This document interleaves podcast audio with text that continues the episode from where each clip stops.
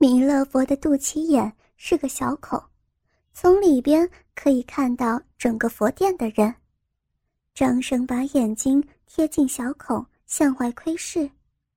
佛殿上一位白发苍苍的老太婆，她便是相国夫人。跟在老夫人旁边站着崔莺莺，她现在跟洗澡的时候完全不一样了，一张俊俏的脸蛋上仔细的涂了粉，抹了胭脂，点了口红，画了眉毛，贴了黄花，戴了耳环，简直比刚才更美丽十倍。张生顿时呆住了，这么美的小姐，即便是要我跪下来亲她的脚趾头，也是心满意足了吧。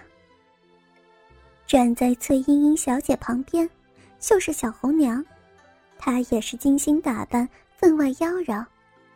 张生仔细的看红娘，她的身材比小姐略矮，双峰却是要比小姐更高一些。张生贪婪的注视着红娘的双峰，这么美的婢女，要是我两个都能一情相择。他现在几乎忘记了一切，脑中只有女人。他本来是个文弱书生，现在却是野心勃勃，一心要征服这两位美女。祭典进行了一个时辰，张生在大饱眼福之际，也利用这个时间精心构思了一个计划，要将崔莺莺和红娘一网打尽。祭典结束之后，大家都走了。法从来到弥勒佛后边，把张生放了出来。张生又给了他二两银子，然后兴冲冲回到书房。时间已经很晚，他躺到床上，却怎么也睡不着。崔小姐，现在也要睡觉了。她睡觉，一定脱光衣服。张生现在。简直像个流氓一样的在思考了，他一个翻身下床，披上衣服，溜出西厢，又来到后花园。崔莺莺的闺房仍然亮着灯，张生偷偷靠近纱窗，向内偷窥。这一窥，吓得他目瞪口呆，魂不附体。房中，小红娘全身赤裸，四肢大开，被捆在床上，身上一道道伤痕。糟了，他们碰到强盗了。红娘粉嫩的肉体上一丝不挂，白皙的皮肤上一道道殷红的血痕。红娘的一双大眼睛饱含着泪水，白玉般的牙齿紧咬住红唇，不敢哭出声来。张生心中吓得砰砰乱跳。看这样子，一定是有土匪强盗闯入寺里头。绑住红娘，百般侮辱。张生不敢声张，两条腿直打哆嗦。悄悄的，他离开纱窗，想溜出去通知众和尚。走了两步，他突然听到庵内传出一阵女人的笑声。咦，强盗也会有女的？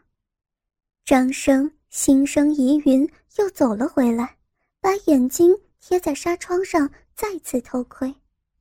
只见崔莺莺小姐全身也是一丝不挂，手中却拿了一条皮鞭。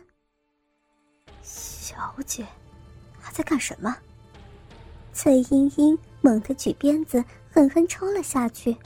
红娘一声惨叫，雪白的皮肤上顿时出现一道血痕。张生大吃一惊。我还以为是强盗，原来却是小姐打的。他目瞪口呆，这个平日看起来文质彬彬、弱不禁风的小姐，居然也这么凶。嗯，一定是红娘犯了家规，所以小姐才用这种方式来处罚她。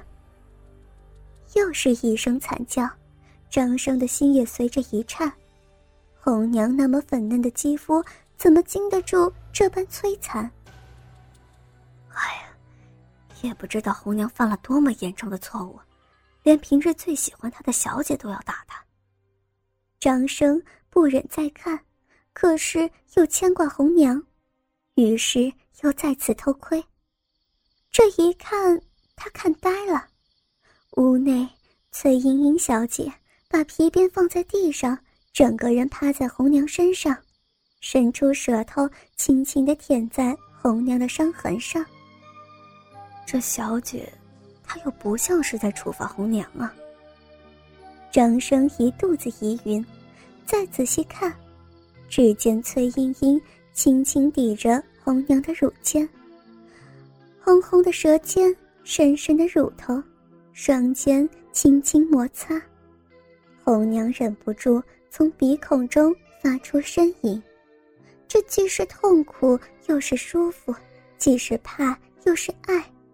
张生情不自禁被这一幕诱人动作给迷住了，他忘记了刚才的恐惧。心中充满了贪婪的念头，他的舌尖也舔着自己的嘴唇，崔小姐舌头越舔越快，摩擦加剧了，乳尖更硬更翘了，红娘的呻吟更大声，张生血液流动速度更快，啊，舒服，红娘忍不住叫出声来，这一叫。几乎把张生的魂都叫出窍了，这一叫也使得崔小姐更加温柔，更加风情万种。他按住红娘，把头埋在她双腿中间。小姐的舌尖现在舔着另外一个小肉尖。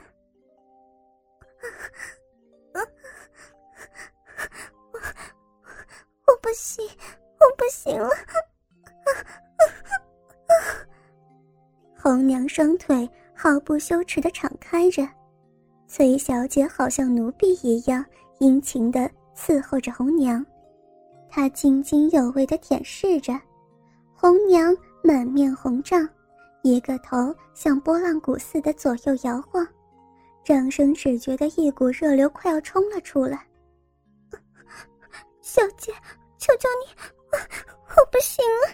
我舒服死了，用力点，用手指握，小姐，小姐，求求你！红娘下流的叫喊着，这春光香艳的一幕，看得张生神魂飘荡，暗叫过瘾，浑身冲动，真恨不得马上冲入房中，跟两人搂成一团，给他们一个痛快。所谓色胆包天。平时胆小怕事的张生，在欲火攻心之下，再也顾不得后果了。他正要伸手推门，一声惨叫，张生吓得缩回手，又趴在床上开始偷窥。这一看，他又吓呆了。只见崔小姐不知怎么的，又高高举起了皮鞭。这一次，她可不像刚才只抽一鞭，而是疯狂的乱抽。红娘就像杀猪般的惨叫。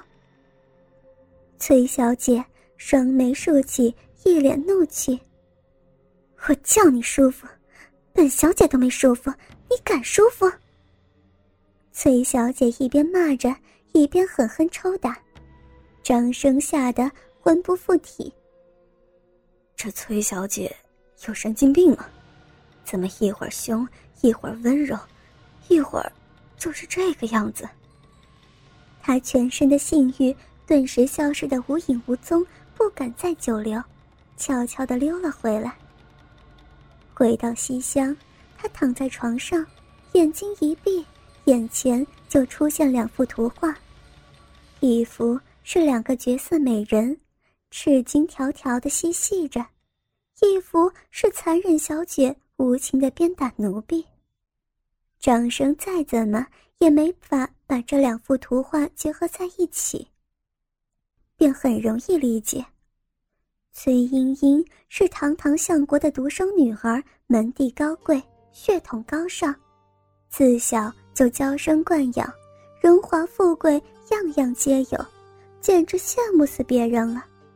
可是她也有得不到的东西，就是男人。作为相国之女。高尚的身份使得她不能随便出门，不能私自行动。在她身边的永远是红娘一个婢女。崔莺莺已经二十岁了，发育成熟，充满思春少女的性兴奋。可是这种兴奋却被封建礼教给压抑了。长期压抑的结果，使得这位任性的小姐产生了强烈的性变态，所以她会有一种虐待狂，在折磨红娘的过程之中发泄自己的性欲。当然。这一切对古代人来说是不可理解的，尤其是对保送四书五经的张生来说，更是觉得荒谬至极，完全不可理喻。他会认为没有合理性。而接下来的一段日子，张生几乎天天晚上都会跑到后花园偷窥。久而久之，他发现了一个规律：每逢初一十五。崔小姐就会鞭打红娘，其余时间她就很正常，像个正经的相国小姐。